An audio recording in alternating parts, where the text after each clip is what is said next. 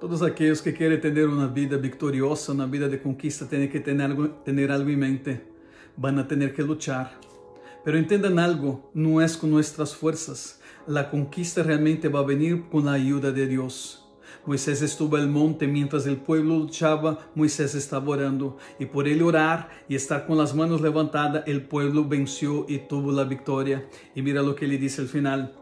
Entonces Moisés edificó un altar en este lugar y llamó Jehová Nissi, que significa el Señor es mi estandarte. Levanta un altar al Señor hoy y agradezca y diga, Señor, tú eres mi bandera.